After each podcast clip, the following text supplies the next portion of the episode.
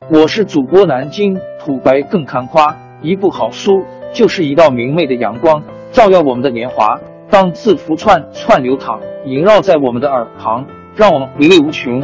天津上元书院又和你们见面了，欢迎您的收听。听众朋友们，大家好！开讲前先打个小广告，作为主播，你们的关注和打赏是对我努力工作认可的结果，谢谢听众。天津上元书院、南京土白更堪夸主播最新专辑《平话祖国华夏上下五千年》终于上线了，一部宏伟巨作。我们的祖先以伟大的创造力、强大的生命力和巨大的凝聚力，世世代代繁衍生息，历尽磨难，从远古走到现代，从蒙昧走向文明。全书共计。两百八十三回，作为播客，我劳动我所得，付费的有声书来了，你愿意为此花钱花时间吗？评话中华上下五千年专辑的进度更新按听众的关注和评论而定。喜马拉雅号 UID 七三二六四零二二，微信号 sh 八五七三零一四四九，请多多关注。多多打赏，谢谢大家，谢谢。下面正式开讲《评话中华上下五千年》专辑。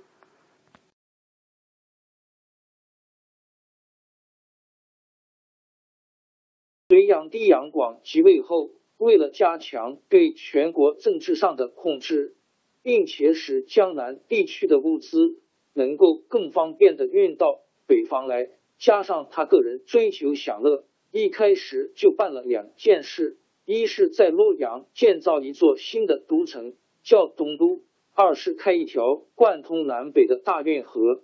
公元六百零五年，隋炀帝派管理建筑工程的大臣宇文恺因 K I 负责造东都。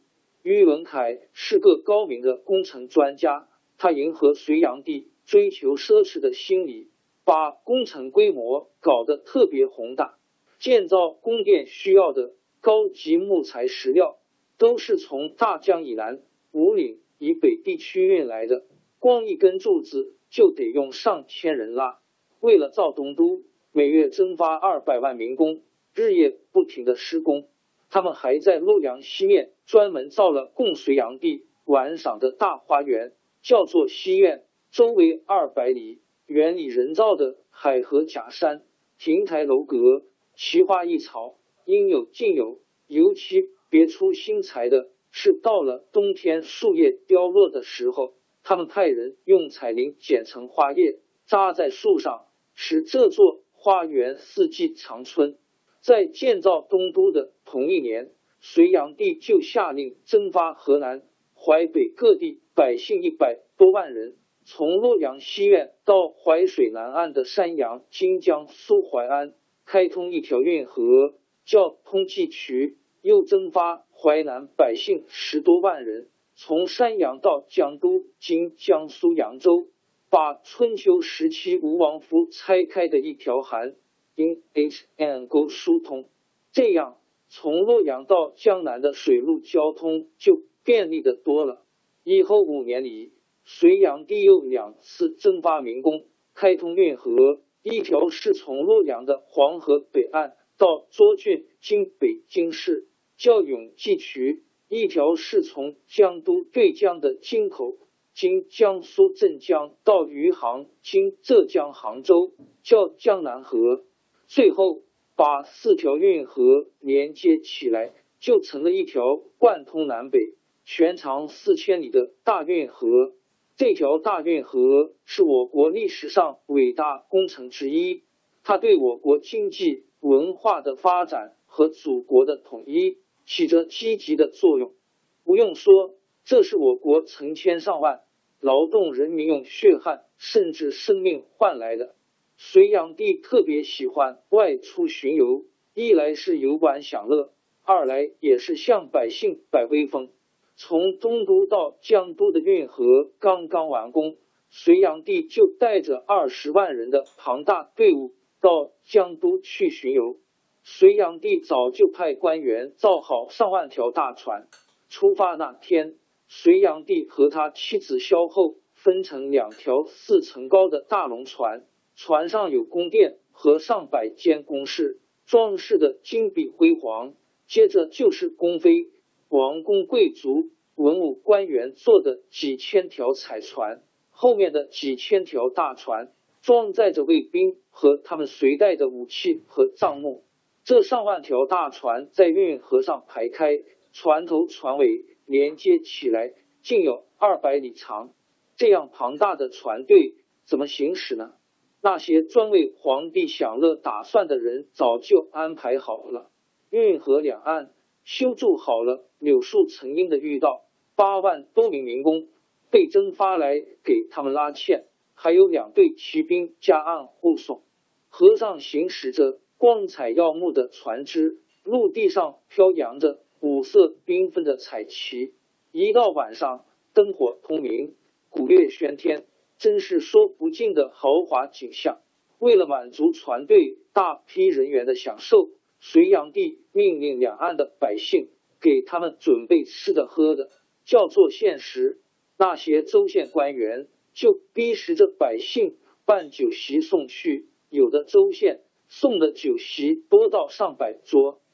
别说隋炀帝吃不了那么多，就连他带的公祭太监、王公大臣一起吃也吃不完，留下的许多剩菜就在岸边掘个坑埋掉。可是那些被迫现实的百姓却弄得倾家荡产了。江都在当时是个繁华的地方。隋炀帝到了江都，除了尽情游玩享乐，还大摆威风。为了装饰一个出巡时候用的仪仗，就花了十多万人工，耗费的钱财更是上亿论万。这样整整闹腾了半年，又耀武扬威的回到东都来。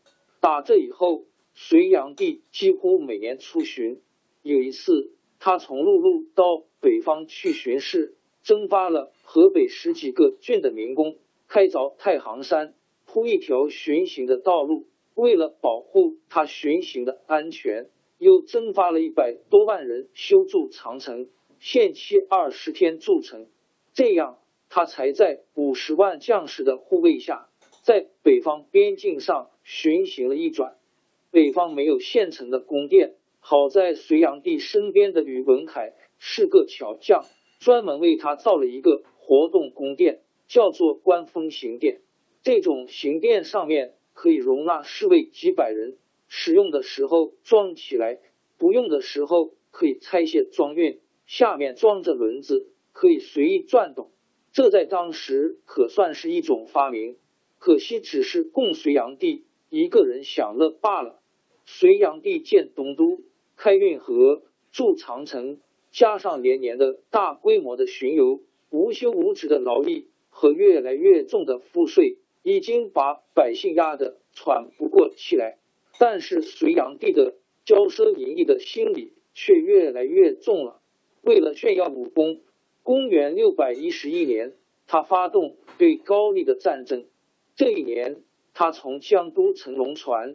沿着大运河直达涿郡，亲自指挥这场战争。